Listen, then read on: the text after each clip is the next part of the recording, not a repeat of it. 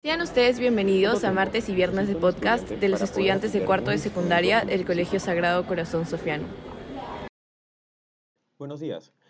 Hoy estamos con el profesor de música de nuestra institución y director de la Orquesta Sinfónica del Británico, Eric Eduardo Mío Chale. Sabemos que la pandemia ha sido un tiempo difícil y generó dificultades en diversos ámbitos. Me gustaría saber cómo está, profesor, y cómo ha pasado la coyuntura. Bueno, hola, hola a todos. Eh, me da gusto que, que, hayan venido, ¿no? que se hayan tomado el tiempo de venir acá.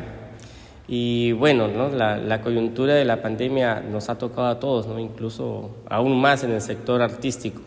¿no? Este, la orquesta con la que trabajo, que acabas de mencionar, que hemos seguido trabajando a pesar de la coyuntura eh, virtualmente, pero eh, se ha paralizado, ¿no? Se, paralizó durante esos dos años todo lo que fue el, sistema artístico, ¿no? Eh, personalmente me fue muy bien, ¿no? Eh, pude disfrutar de mi hija estos dos años de pandemia, que fue lo, fue lo mejor, ¿no? Y la pude ver crecer, eh, me acompañaba en las clases virtuales que tenía con, con el colegio y con otras instituciones. Y, nada, ¿no? Les hemos pasado muy bonito en, en casa, ¿no? Con algunas cositas, algunos problemillas, pero, este, pero con, con, con, con bien. Usted disfrutó mucho el tiempo con el que estuvo con su hija. Fue una época en la que uno tenía que estar encerrado sí o sí y usted la pudo aprovechar. Ahora quiero saber más sobre su carrera artística. En el Perú, el título de músico no es tan llamativo. No tiene renombre como estudiar una medicina o una ingeniería. Entonces, en su época universitaria, ¿usted ha sentido miedo? En cuanto a mi carrera, eh, sí, este, eh, son muy pocos los músicos que estudian realmente la carrera. Eh, hay músicos populares que, no, no, estudian académicamente, ¿no? pero como les digo mucho a, los, a, los, alumnos que me dicen que quieren estudiar la carrera, ¿no? este, lo primero que tienen que hacer es prepararse y estudiar seriamente la carrera, porque es como cualquier otra, ¿no? como lo que acabas de mencionar, es como la medicina, o como el derecho, o como la administración son carreras que se estudian y más aún la música eh, no deja de, ser estudiada como otras disciplinas. Entonces, este, bueno, yo me formé en, el Conservatorio de Tatuí en, Brasil y luego en Argentina, en el Colegio Músico de Argentina y después, posteriormente, ya hice mi, mi grado de, de, bachiller y licenciatura en, en Dirección de Orquesta Sinfónica y Coro acá en Lima, en la Universidad de San Martín. Posterior a eso, bueno, sigo este, estudiando, yo me sigo preparando, tengo un máster en investigación musical y ahora estoy haciendo una maestría en pedagogía de la música, que es lo que a mí me gusta. ¿no? Yo, muy aparte de ser artista, me gusta la educación, entonces por eso sigo preparándome para ello. ¿Te está gustando este capítulo? ¿Quieres escuchar más de estos podcasts? Aquí, en Martes y Media de Podcast, que ofrece el Colegio Sagrado Corazón Sofiano, podrás encontrar una variedad de capítulos creados por excelentes estudiantes con grandes habilidades. Así que, ¿qué esperas? A seguir escuchando. Encuéntranos en Spotify, Anchor y Web Podcast y descubre un mundo nuevo en información. La verdad, ha tenido muchas anécdotas para contar. Y mencionando el tema de su educación, primero en Brasil y después en Argentina, nos gustaría que detalle un poco más acerca de estas instituciones y que nos diga qué cambio sufrió su vida cuando fue a estudiar a estos lugares. Bueno, el... sí, fue un poco difícil primero ir a Brasil sin saber el idioma, ¿no? Pero este, en el camino, en el camino uno, uno puede ir aprendiendo nuevas cosas, ¿no? Y eso es lo bonito, ¿no? Este, sí fue también un poco chocante por el hecho del clima, por el hecho de, este, de la alimentación, que también era distinta. Entonces, eh, se extraña muchas cosas de Lima, se, extraña muchas cosas que uno comparte en familia. ¿no? En cuanto a la educación, eh, me parecía muy buena en, el Conservatorio de Tatuí, en, este, en Brasil, puesto a que eh, era lo que yo quería. ¿no? Lo, que, lo que llevé allá fue eh, la especialidad de trombón un tiempo y luego me fui a, este, a, a Buenos Aires, Argentina, puesto que mi hermano residía ahí, pues él estudiaba ya actuación, entonces yo decidí eh, ir hacia, Argentina, ¿no? al Colegio Musicum, que es una institución internacional que tiene muchas sedes en, Latinoamérica y en Europa. Entonces ahí comencé a estudiar dirección de orquesta, eh, pero no como carrera, sino como, como un, curso largo ¿no? que tomé de, de, un año. Entonces a raíz de eso, ya a mi regreso a Lima, ya decidí formalizar bien mi, mi carrera, puesto a que se había abierto la Universidad de San Martín, había abierto el Instituto de Arte y había la especialidad. Eh, en la Universidad Nacional de Música en ese tiempo no existía la especialidad de dirección. Esa carrera es nueva, recién ha salido hace seis años, recién la Universidad Nacional de, de Perú tiene esa carrera, pero la Universidad de San Martín la tuvo antes. Entonces, por eso fue mi decisión de, volver y de, de, este, de hacer la carrera de dirección de orquesta. He mencionado que viajó al extranjero para poder estudiar la carrera de música y en base a esto podemos sobreentender que las oportunidades educativas fueron escasas en ese tiempo. ¿Pueden mencionarnos algún ejemplo o argumento con respecto a ese tema? ¿Ocurre lo mismo en el ámbito laboral? Y las oportunidades de estudio en el extranjero este, sí las hay solamente que no muchos la conocen, por el propio temor de, que uno tiene al, al, estudiar alguna carrera artística, ¿no? Las oportunidades las hay, siempre las hubo. La mayoría de maestros de conservatorio han estudiado fuera, han estudiado acá primero y luego han estudiado fuera mediante becas o este, mediante instituciones que han, han, han podido llevarlos hacia uno u otro país. ¿no? Oportunidades hay, pero depende mucho de las personas, ¿no? de las personas que quieran estudiar, de buscar, porque esto es, como es una carrera, hay que tomarlo en serio. ¿no? En, cuanto a lo, laboral, eh, yo trabajo desde muy joven, eh, empecé a, trabajar en colegios desde los 16 años, entonces eso fue lo que un poco me incentivó más a seguir la carrera de educación ¿no? Entonces, eh, en, cuanto a lo laboral, siempre, siempre estuvo, ¿no? Por el hecho de que eh, siento de que de alguna forma estaba un poco más preparado. Eh, anteriormente, se puede decir hasta el, hasta el año 2005, en los colegios los que enseñaban música eran personas de oficio, o sea que no, habían no era necesario que, hayan estudiado música. ¿no?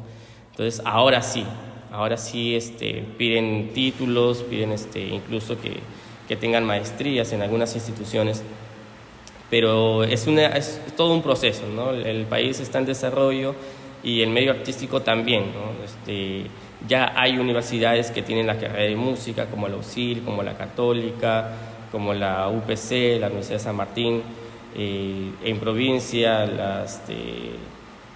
la San Agustín de, Arequipa, hay escuelas superiores también que, dan la licenciatura en, artes, eh, la Escuela Nacional de Folclore, ¿no? que también este, da educadores musicales y, artistas musicales.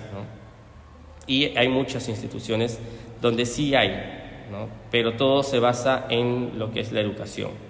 Sin embargo, en cuanto a la educación musical, este, todavía es muy escasa el, cómo se enseña en las instituciones. ¿no? Falta regularizar ello, falta este, poner algunas cosas de repente en el, en el currículo nacional como para que se asiente bien lo que es la educación musical. Antes mencionó que de 16 años enseñaba en colegios y quiero saber la razón, ya que uno tiene entendido que la labor docente es paciencia, entender a los alumnos, buscar que estos aprendan y consigan sus metas.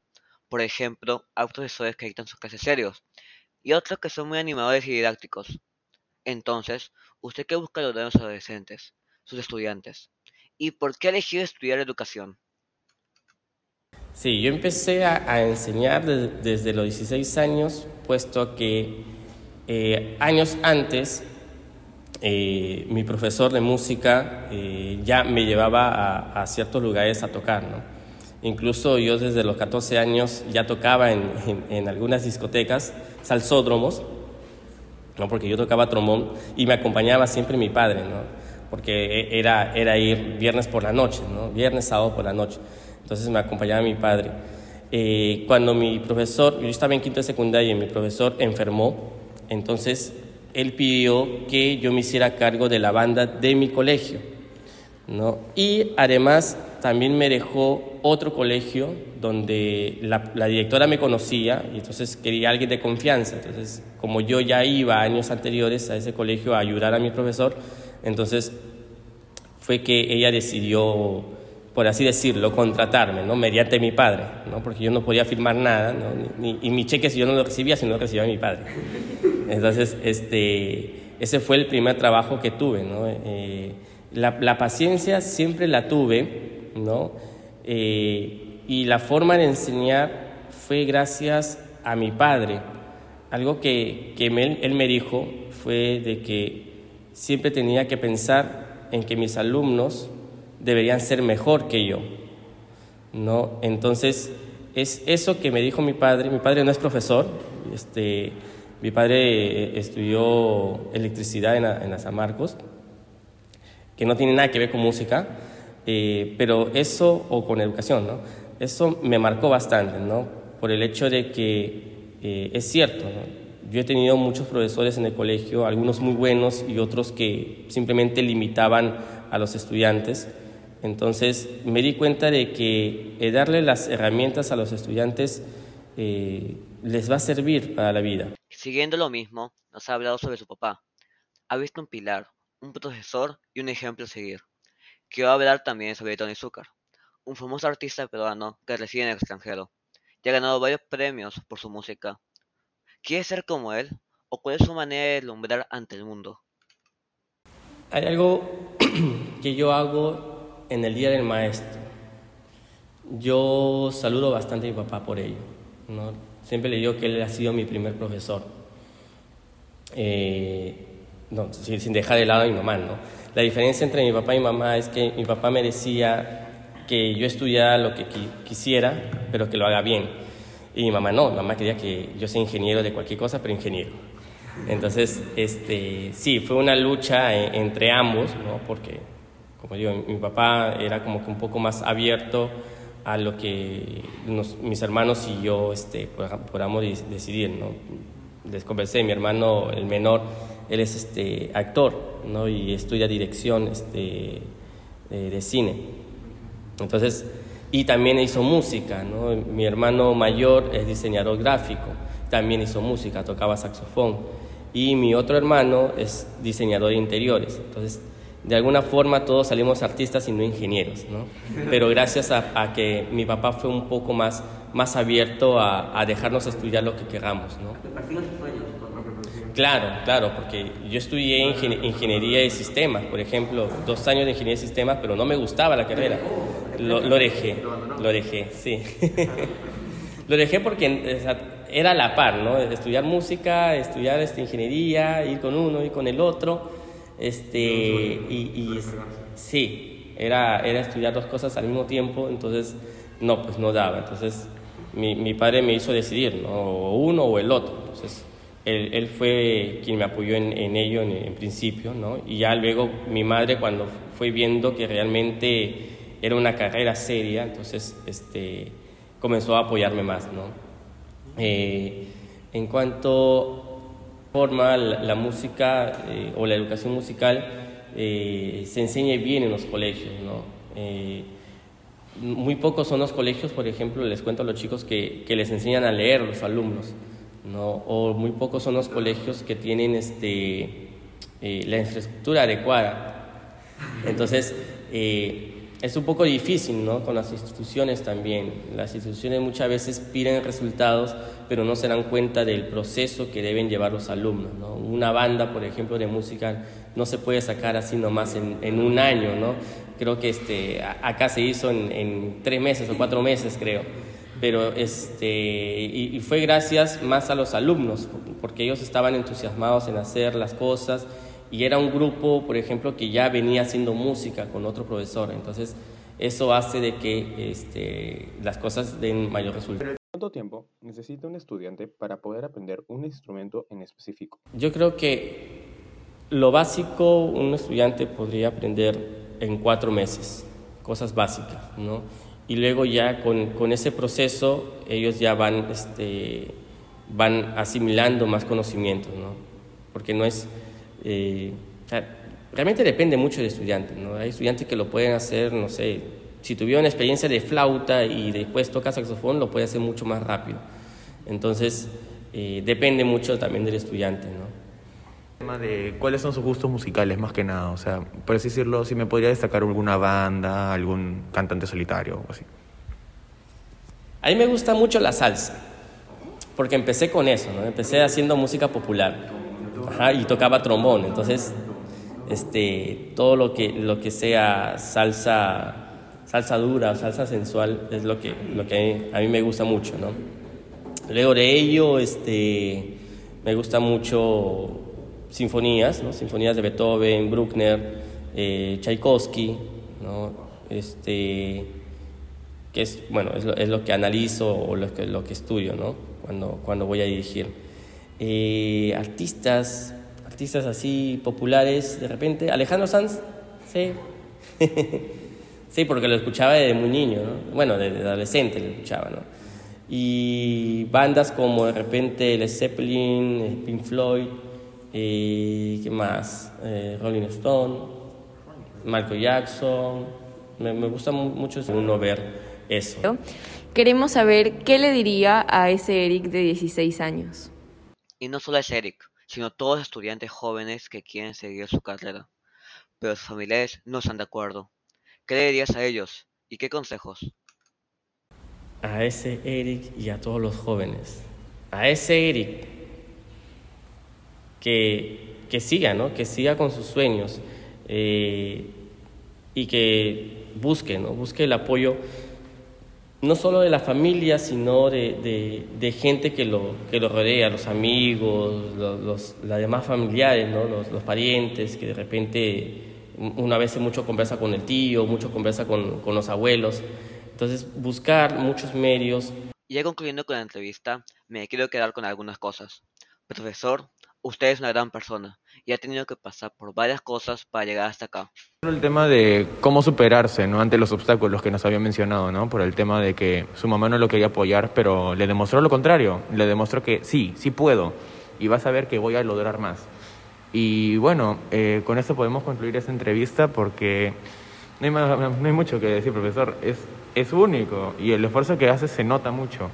Así que creo que con eso podríamos concluir la entrevista y lo esperamos el siguiente bimestre con los brazos abiertos y también en nuestro cursito de música con flauta, guitarra o cualquier instrumento. Pero lo queremos ver usted. Eso sería todo por hoy. Agradecemos su atención.